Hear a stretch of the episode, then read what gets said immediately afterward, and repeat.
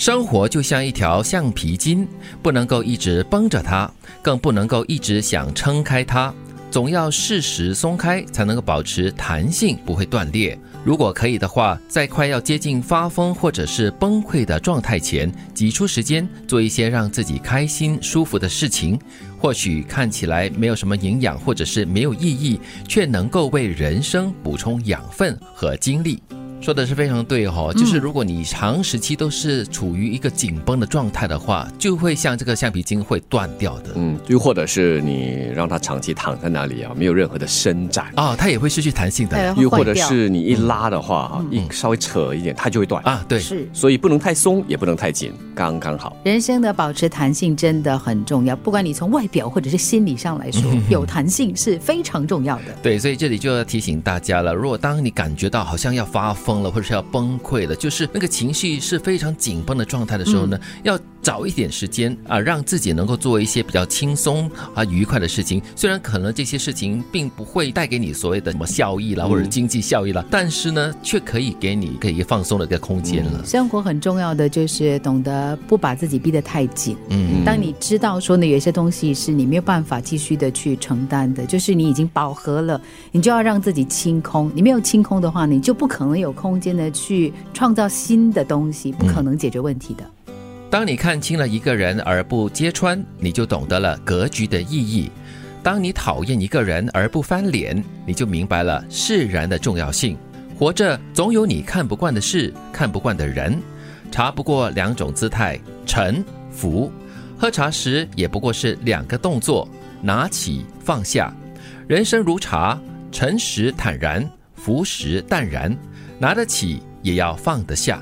说的真好，真的很好哦。我觉得这个茶，我们在喝茶的状态，真的就是要么就是沉，要么就是浮。你刚刚泡茶的时候，就是茶叶刚刚放下去的时候，是浮在水面上的嘛？嗯。但是它一沉下去了过后呢，茶味就出来了。都是两个情境，两个动作，要么就这样，要么就那样。所以来到了刚才的第一句嘛，就是当我们看透了之后。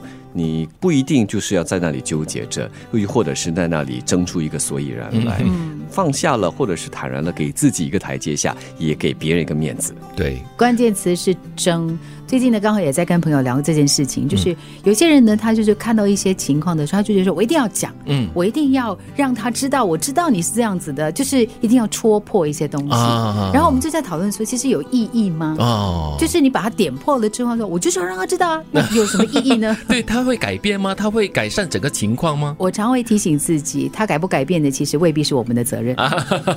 对，可是他如果改变或者是改善的话，那你说这句话是你戳破他才有他的。意义所在啊，嗯，所以我总觉得啦，你做一件事或者是说一句话，你的动机或者你的出发点是什么？嗯，是为了对方好，还是纯粹为了自己爽？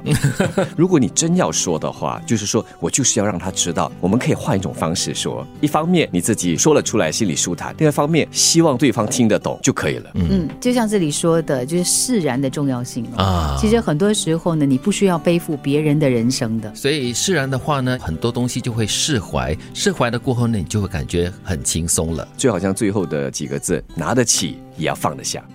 生活就像一条橡皮筋，不能够一直绷着它，更不能一直想撑开它，总要适时松开，才能够保持弹性，不会断裂。如果可以的话，在快接近发疯或者是崩溃的状态前，挤出时间做一些让自己开心、舒服的事情。或许看来没什么营养，或者是没有意义，却能够为人生补充养分和精力。当你看清一个人而不揭穿，你就懂得了格局的意义；当你讨厌一个人而不翻脸，你就明白了释然的重要性。活着总有你看不惯的事，看不惯的人。